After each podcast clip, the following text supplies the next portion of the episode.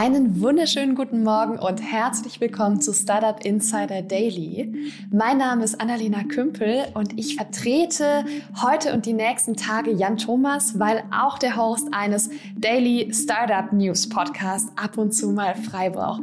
Jan hat Urlaub und das heißt, bis Montag hören wir uns hier beim Podcast. Heute ist Donnerstag, der 3. Juni und das sind unsere Themen. Es gibt heftige Proteste gegen einen neuen Gesetzesentwurf zum Einsatz von Staatstrojanern. Flix Mobility sammelt in einer Series G-Runde 650 Millionen Dollar ein. Viele deutsche Unternehmen befürchten, dass neue Technologien sich negativ auf die Kundenzufriedenheit auswirken. Und Tier Mobility bekommt 49 Millionen Euro von Investoren. Für die Serie Investments und Exits spreche ich heute mit Paula Hübner von La Familia und wir haben uns zwei ganz spannende Themen vorgenommen. Einmal gab es ein sehr großes Investment in Celonis und Celonis ist damit zum ersten deutschen Dekakorn aufgestiegen. Das heißt ein zehnfaches Unicorn. Sie sind mittlerweile 11 Milliarden Dollar wert. Wir haben darüber gesprochen, was Celonis eigentlich ist und wie diese Bewertung zustande kommt, was die Investoren darin sehen und welche Technologien dahinter stecken. Das zweite Thema ist Etsy. Etsy ist bisher nicht dafür bekannt, groß auf Einkaufstour zu gehen, hat aber gerade eine Plattform aus Großbritannien übernommen, eine Modeplattform. Und Paula und ich haben darüber gesprochen, was das bedeuten könnte, was da strategisch dahinter steckt und haben uns ein bisschen dazu hinreißen lassen, zu spekulieren, was da jetzt alles strategisch passieren könnte und was diese Investmentsumme bedeutet. Und das alles gibt es nach den Nachrichten mit Anna Dressel. Die gibt es nach den Verbraucherhinweisen und die starten jetzt. Startup Insider Daily. Nachrichten. Der Staatstrojaner ist ein Mittel, um eine sogenannte Online-Durchsuchung auf informationstechnische Geräte durchzuführen. Mit diesen Geräten sind Computer, Smartphones und andere Geräte mit einem Mikroprozessor gemeint. Diese Durchsuchung findet heimlich statt und wird im Rahmen der polizeilichen Gefahrenabwehr oder Strafverfolgung angewandt. Dutzende Organisationen verbünden sich gegen Staatstrojaner. In einem offenen Brief wenden sich Organisationen und Firmen wie der Chaos Computer Club, Facebook und Google an die Bundesregierung und den Bundestag. Auslöser hierfür sind Gesetzespläne, die es Geheimdiensten ermöglichen würden, häufiger Staatstrojaner einzusetzen sowie selbst hacken zu dürfen. Dies befürchtet unter anderem die Hackervereinigung Chaos Computer Club, kurz CCC.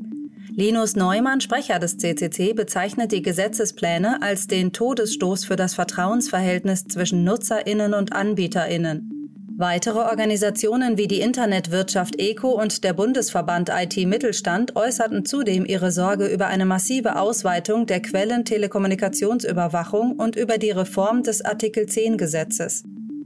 Diese Reform würde es Nachrichtendiensten ermöglichen, Kommunikationsdienste zu zwingen, sie bei der Spionage zu unterstützen, heißt es in dem Brief.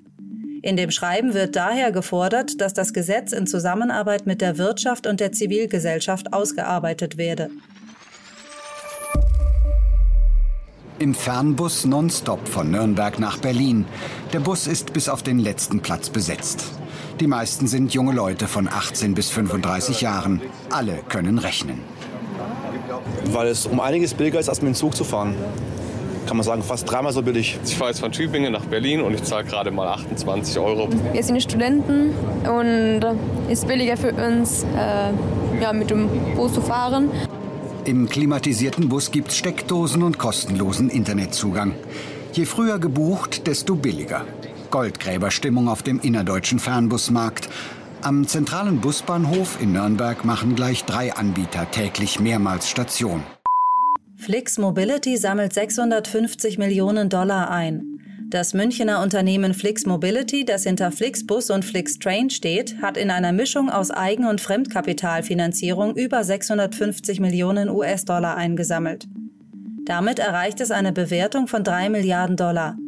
An der Series G beteiligten sich der neue Investor Canyon Partners sowie bestehende Investoren wie General Atlantic, Permira und HV Capital. Laut Unternehmen sollen die neuen Mittel für die Expansion in weitere Märkte, die Optimierung der bestehenden Plattform und die Ausweitung der Zugaktivitäten in Deutschland und Schweden eingesetzt werden. Im Vergleich zu 2019 konnte Flix Mobility die Bewertung deutlich erhöhen, was auf die schnelle Anpassung an die Corona-Pandemie, aber auch die Aufnahme des britischen Marktes 2020 zurückgeführt werden kann. Es wird ja viel über Digitalisierung gesprochen in diesen Tagen, über große Zukunftschancen vor allem. Dabei wird oft übersehen, dass das Thema vielen Menschen Angst macht. Angst vor Veränderung, aber auch berechtigte Angst vor Jobverlust, weil vielleicht schon morgen ein Roboter oder ein Algorithmus die Arbeit übernimmt.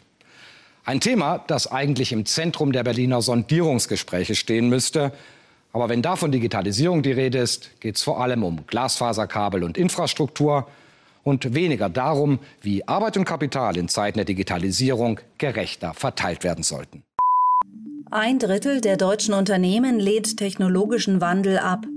Wie Rackspace Technology in einer neuen Studie herausfand, zögern viele deutsche Unternehmen damit, ihre Anwendungen zu modernisieren. Bei der Umfrage wurden weltweit 1420 Personen befragt, darunter etwa Führungskräfte, Finanzdienstleister oder Personen aus den Regierungen. Als Grund für den langsamen Wandel gaben die Befragten die Sorge vor negativen Auswirkungen auf die Kundenzufriedenheit an. Mehr als ein Drittel der IT-Führungskräfte glaubt zudem, dass nicht ausgebildete Mitarbeiter neue Anwendungen nicht vollständig verstehen könnten. Während die Modernisierung der Anwendungen im internationalen Vergleich in Deutschland zwar nur sehr träge vorangeht, bleiben die befragten IT-Leiter optimistisch und vertrauen darauf, dass sich die Einstellung in Zukunft ändern wird. Bund fördert IT-Sicherheitsforschung mit 350 Millionen Euro.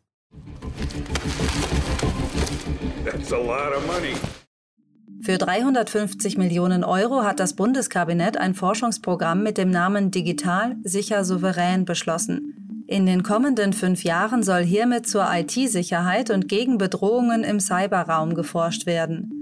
Forschungsministerin Anja Karliczek erklärte, man wolle hiermit sicher gehen, dass alle Chancen, die in der Digitalisierung steckten, sicher und souverän genutzt werden könnten.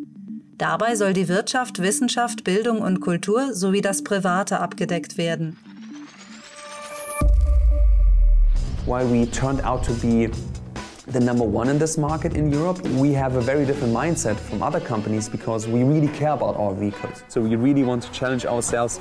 We want to challenge the industry. We're not a scooter company, we are a mobility company. Tier Mobility erhält weiteres Millioneninvestment.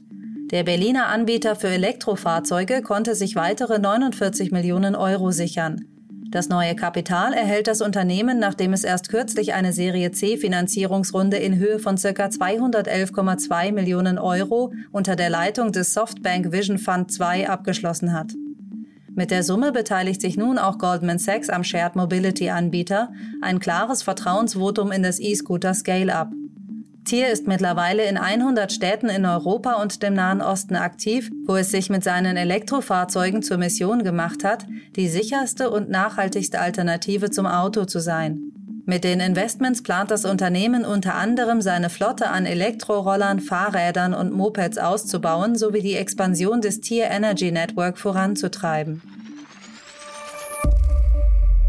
Zoom verdoppelt seine Marketingausgaben. Der Videokonferenzdienst Zoom verzeichnet durch die pandemiebedingten Veränderungen in der Arbeitswelt weiterhin ein massives Wachstum. Der Umsatz des US-amerikanischen Unternehmens stieg im ersten Quartal 2021 demnach um 191 Prozent auf 956,2 Millionen Dollar und übertraf damit alle Erwartungen der Experten. Zoom gilt als klarer Gewinner der Pandemie, denn durch den Umzug in die heimischen Büros war Videotelefonie für viele Unternehmen sowie Privatnutzer unumgänglich. Um das Wachstum auch nach der Pandemie zu sichern und sich für die gewohnte Sprachtelefonie in den Büros fit zu machen, bietet Zoom nun eigene Telefonapparate mit großem Display an und hat vor, seine Marketingausgaben zu verdoppeln. Now that's just another thing to add into Tesla sweet pie. I know we already have SpaceX, where you know I still think SpaceX is kind of part of Tesla already, since uh, there's a lot of engineers and developers actually goes to SpaceX to help code for them, and vice versa. SpaceX employees go to Tesla help code for them. They share a lot of very similar softwares. They have the tunnel business as the boring tunnels, even though it's a separate company, but the Tesla vehicles are driving in the boring tunnels cars, as well as, you know, the autopilot, the robo-taxi network, uh, energy, business, it, it's everywhere. Now it's food. Now, this was brought to us back in March when uh, Tesla was planning to build a big supercharger station in Santa Monica, California. 62 stars, and Elon Musk wanted to go retro with it about the 60 vibes, where you can kind of have a, a pleasant Tesla atmosphere, order food. It's kind of like a local hangout where you do a drive-in movie theater place where you have screen movies playing. It's kind of be very cool old style. Elon Musk plant eigene Tesla-Restaurants. Elon Musk, Chef der E-Automarke Tesla, beantragt die Markenzulassung für Restaurants in den USA. Diese Informationen stammen aus einem behördlichen Antrag, dessen Entscheidung im August zu erwarten sein soll. Unter dem bestehenden Markennamen Tesla seien gastronomische Konzepte wie Selbstbedienungs- und Pop-up-Restaurants, aber auch klassische Gastronomie geplant.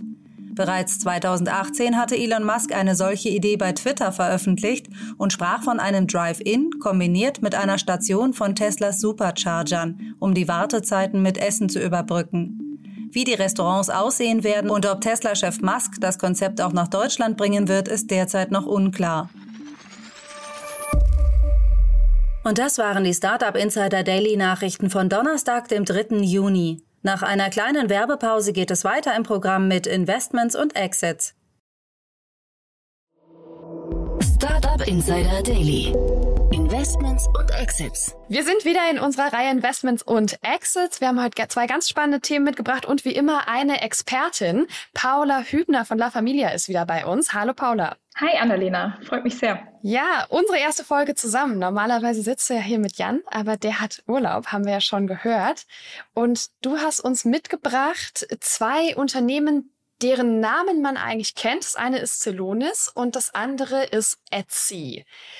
Lass uns mal mit Celonis starten. Vielleicht der Anlass. Es gab eine sehr große Finanzierungsrunde und vor allem eine sehr hohe Bewertung. Wo stehen wir denn da jetzt? Genau, Celonis hat jetzt ihre Series D gerade ähm, announced und sind da jetzt auf eine 11 Milliarden US-Dollar Bewertung gekommen. Und äh, das ist äh, wirklich absoluter Wahnsinn. In, in Startup-Kreisen nennt man das, äh, diese Bewertung jetzt Dekakorn, also zehnfaches Unicorn sind sie damit geworden und sind damit auch das höchst bewertete deutsche Startup und vierfach über der Bewertung von ihrer Series C äh, vor zwei Jahren. Also wirklich äh, super stark für ein Unternehmen, ähm, also nicht für ein Unternehmen, sondern einfach super stark, dass wir so ein Unternehmen jetzt haben, das aus München kommt. Ja, stimmt. Die sitzen in München, mega cool. Und vielleicht kannst du, kannst du ganz kurz erklären, was macht Celonis eigentlich? Weil das Modell ist nicht ganz so einfach zu verstehen, glaube ich. Celonis kommt oder das Celonis-Produkt kommt aus dem ähm, Process Mining.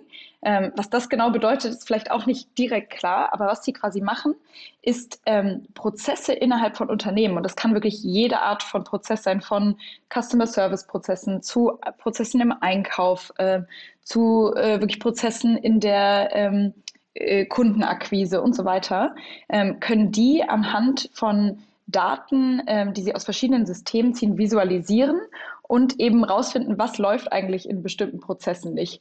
Und ähm, das Interessante ist, dass die ähm, eigentlich einfach sich angeschaut haben, was Unternehmensberater oft machen, nämlich manuell und, und durch viele Fragebogen und Gesprächen mit, äh, mit Stakeholdern versuchen herauszufinden, was in Unternehmen prozessseitig nicht läuft und haben gesagt, wie kann man das eigentlich einfacher und schneller ähm, durch, durch äh, Daten ähm, hinbekommen.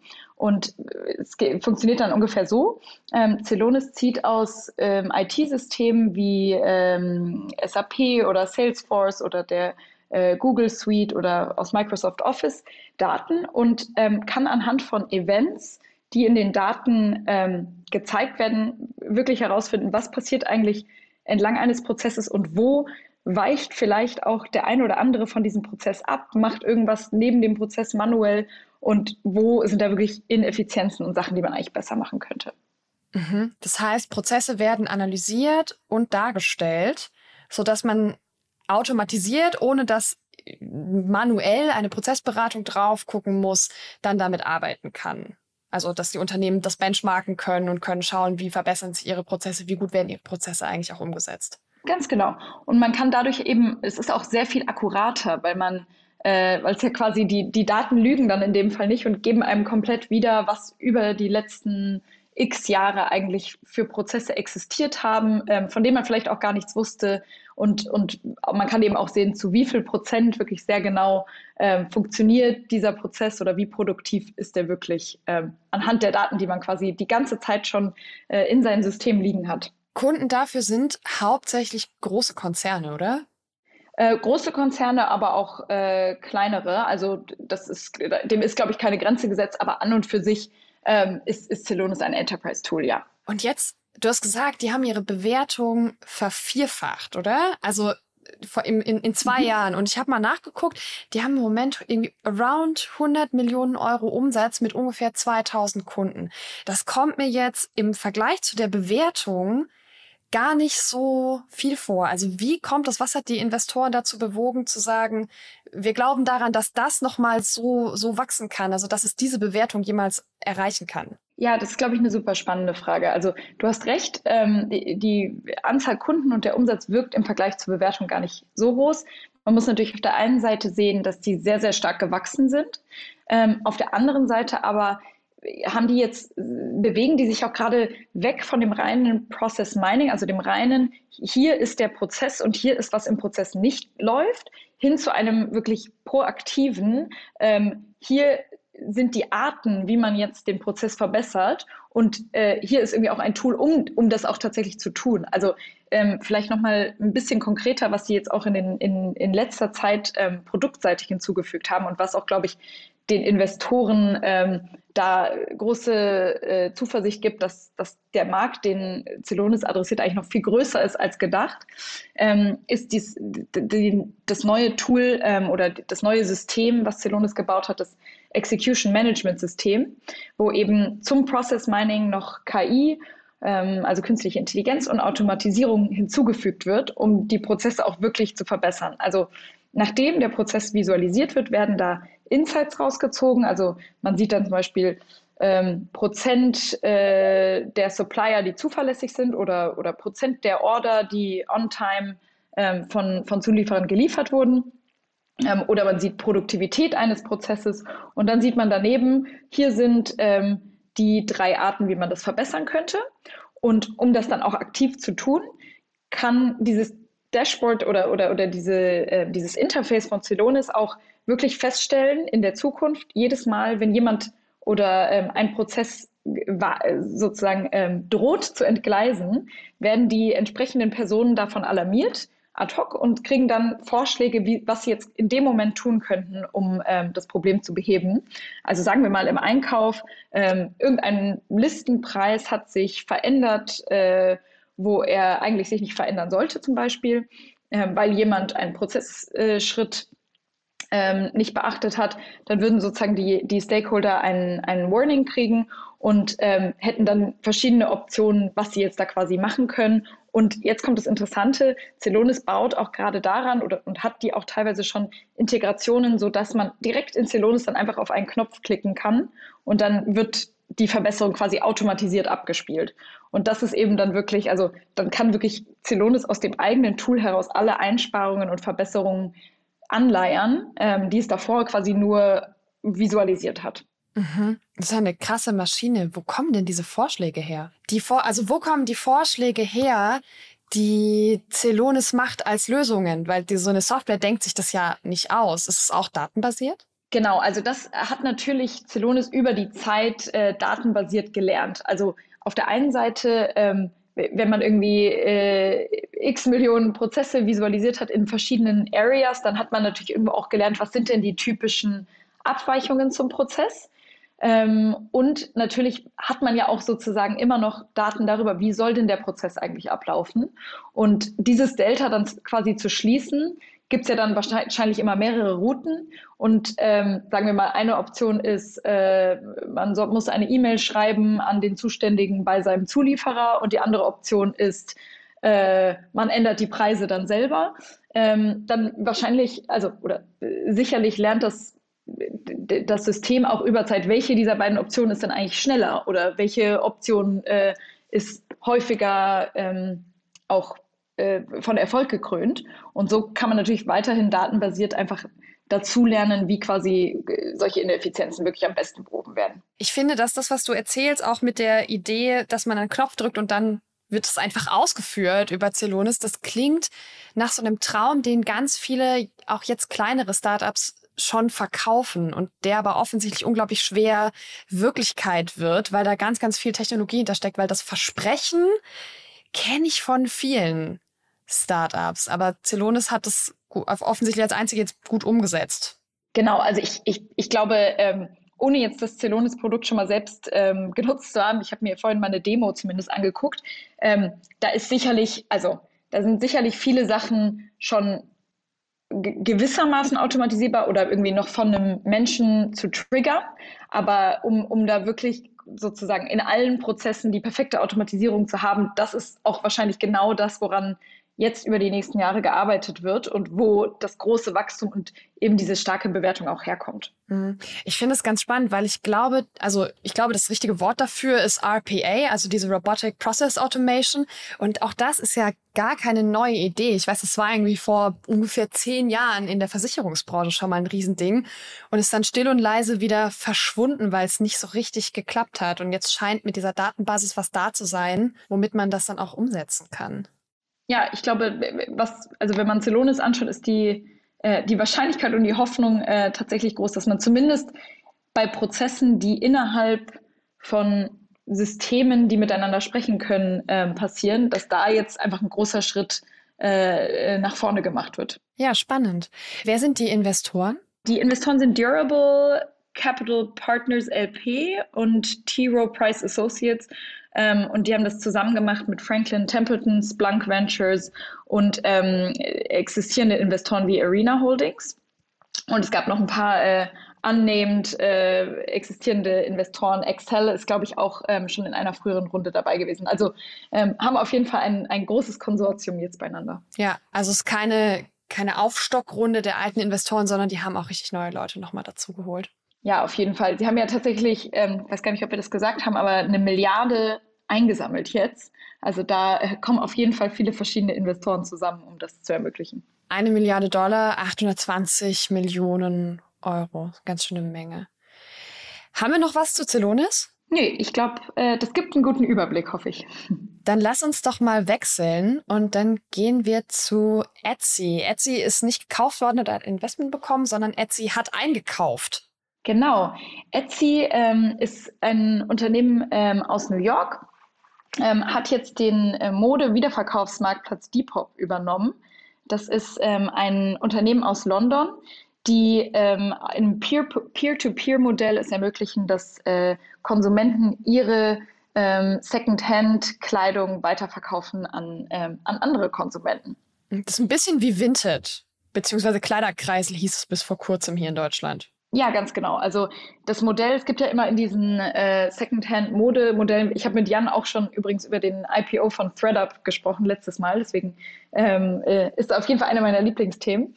Ähm, da gibt es ja eigentlich immer zwei Modelle. Das eine ist ähm, dieses Peer-to-Peer-Modell, was ich eben erklärt habe, dass wirklich äh, ich als Paula äh, mein H&M-T-Shirt da hochlade und dann kann jemand anders äh, mir das abkaufen. Ich schicke es ihm ähm, und die, de, der Marktplatz kriegt da quasi eine, eine kleine äh, Kommission drauf. So lief das ja auch bei Kleiderkreisel oder ähm, so läuft das jetzt zum Beispiel auch bei eBay Kleinanzeigen, nur ohne Kommission. Ähm, und das ist sozusagen das eine Modell, in dem auch Depop ist. Und dann gibt es auch noch das Kommissionsmodell, also wo wirklich ähm, die Plattform, die ähm, Kleiderstücke einkauft, also dem, dem äh, Verkäufer abkauft, selber einlagert und dann weiterverkauft, was natürlich hochmargiger ist, aber auch risikoreicher, ähm, weil die Sachen ja dann sozusagen gekauft werden müssen. Und das macht jetzt zum Beispiel auch hier bei uns ähm, Zalando mit seiner, mit seiner Secondhand-Plattform. Okay, alles klar. Und Depop hat aber dieses Peer-to-Peer-Modell. Genau, Depop macht Peer-to-Peer -Peer und ähm, die spezialisieren sich auch auf Generation Z, ähm, also quasi äh, alle, ich glaube, ungefähr unter 25-Jährigen. Ähm, und äh, das, das ist eben auch so ein bisschen der interessante Twist an, an dieser Übernahme, weil man quasi so das, das Gefühl bekommt, ähm, strategisch hat sich Etsy überlegt, wie kann ich denn ähm, meinen Reach noch weiter äh, vergrößern in, in Richtung auch der jüngeren Konsumenten, die ja auch wenn man einfach mal so ein bisschen die, die Einstellungen der Generationen vergleicht, sind ja, sind es ja gerade die Generation Z äh, im Vergleich zu, Vergleich zur Generation Y, zu der ich zum Beispiel gehöre, die noch stärker auf ähm, Individualisierung und auf Sustainability achten. Und ähm, sozusagen diese Generation ist auch erst im, im Beginn ihrer, ähm, ihrer Konsumenten äh, ja. Und daher auf jeden Fall, glaube ich, ähm, ein sehr, sehr kluger Move von, von Etsy, gerade Depop zu übernehmen. Mhm. Was glaubst du, was strategisch damit passiert? Also ich glaube, der Marktplatz soll bestehen bleiben, hat Etsy angekündigt, zumindest erstmal. Aber wie macht man denn aus Kunden einer Marke potenziell mal Kunden für eine andere? Ja, also einmal sprichst du was an, was ich auch spannend finde an dem ähm, an der ganzen Thematik, ist halt bisher gibt es ja viele einfach einzelne Marktplätze, die jeweils eine andere Nische ansprechen. Also irgendwie Vestia Collective ähm, im Luxusmarkt und dann Depop im ähm, günst, eben bisschen günstigeren und Gen Z-Bereich und dann kennen wir alle noch irgendwie eBay Kleinanzeigen, die im so hyperlokalen Bereich unterwegs sind. Aber es gibt bisher noch wenig so große, zentrale, ähm, sagen wir mal, äh, mächtige Megaplayer. Und vielleicht ist das jetzt gerade auch von Etsy einfach ein Weg da, ähm, der große Player zu sein, der eben über viele verschiedene Fokus-Verticals existiert. Und für mich ist jetzt auch so ein bisschen die Frage, soll das eher in einem LVMH-Modell ähm, passieren? Also quasi, es gibt eine zentrale Holding, in dem Fall die Etsy Holding, und die hat dann ein Portfolio eigenständiger Marken oder äh, in dem Fall eigenständiger Marketplaces. Oder wollen die eigentlich dahin, äh, zu dem, was du angesprochen hast, eher in so ein Amazon-Modell, wo es ein zentrales Interface zum Endkunden gibt, wo man dann eigentlich alles einkaufen kann, von äh, den Sachen, die äh, jemand handgemacht hat auf Etsy, als auch ähm, den, den äh, Secondhand-Klamotten von, von anderen äh, Konsumenten. Und da, das ist, glaube ich, noch nicht ganz geklärt. Ich, Im ersten Moment, wie du gesagt hast, klingt es, als würden sie in Richtung LVMH steuern, dass es einfach getrennte Plattformen sind, die dann, ähm, die einfach sozusagen den Gesamtkundenstamm äh, ja, vergrößern von Etsy oder ob das quasi eine, eine gemeinsame Plattform wird. Ja, okay, gut, muss man abwarten, was Etsy jetzt am Ende damit macht. Aber was meinst du, hm, wenn Etsy jetzt vorhat oder wenn Etsy jetzt sich vortastet in Richtung verschiedene Marktplätze und verschiedene Märkte übernehmen, gehen die jetzt auf große Einkaufstour? Weil bisher, äh, Etsy hat zwar mal die ein oder andere Firma übernommen, aber waren die jetzt nicht so auffällig mit ihren Acquisitions? Ja, ähm, ich glaube, das äh, ist auch meine Beobachtung, ähm, dass eigentlich, also weder ein Etsy noch die anderen Plattformen bisher so in, in, auf die Einkaufstour gegangen sind. Ich glaube, es wird sich irgendwo zeigen, ähm, ob jetzt sozusagen ihre Strategie ist, wirklich zu sagen, ich möchte eigentlich das ganze Vertical äh, ownen, wo Leute sich sozusagen äh, einzigartige Ware äh, ins Haus ho holen. Dann würden natürlich weitere ähm, Akquisitionen Sinn machen. Oder ähm, vielleicht haben sie einfach eine Strategie, dass sie sagen, hey, wir wollen langfristig den jungen Konsumenten ownen und werden äh, das dann über verschiedene Verticals tun. Und da reicht uns jetzt eigentlich irgendwie die, die Grundkonsumentenbasis äh, von diesen zwei Plattformen. Ich glaube, das wird sich auf jeden Fall ähm, noch zeigen. Ich glaube, dass wir hier auch in einer ganz speziellen Zielgruppe sind. Was heißt ganz speziell? Es ist eigentlich eine riesige Zielgruppe. Sowohl Etsy als auch Depop dürften Unternehmen sein, die hauptsächlich Frauen ansprechen. Da ist ja noch ein total großer Markt offen. Mein Eindruck ist, dass Männer weder auf ähm, Vintage-Kleider-Plattformen unterwegs sind, noch so richtig viel auf Etsy. Kann es sein?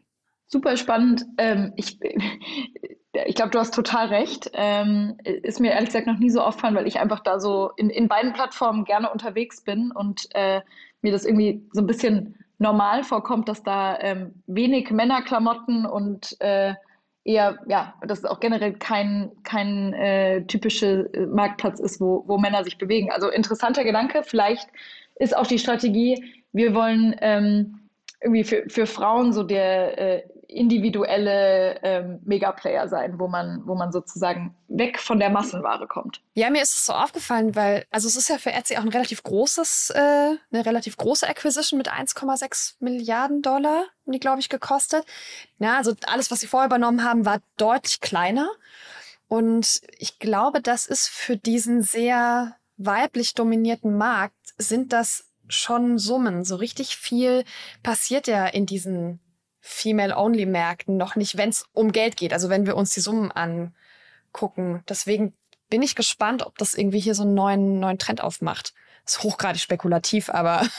Ich meine, eigentlich, also wenn man der Logik folgt, dann müssten, müsste irgendwie Pinterest hier noch in, in, ins Spiel kommen. Also vielleicht muss Pinterest dann das, das komplette äh, Etsy-Konglomerat aufkaufen äh, oder umgekehrt, weil äh, da hatte ich auch irgendwie letztens nochmal hier in, in unserem Team die Diskussion drüber, dass Pinterest zum Beispiel auch wirklich in der ähm, männlichen äh, Demographic relativ wenig verbreitet ist. Ja, das ist richtig.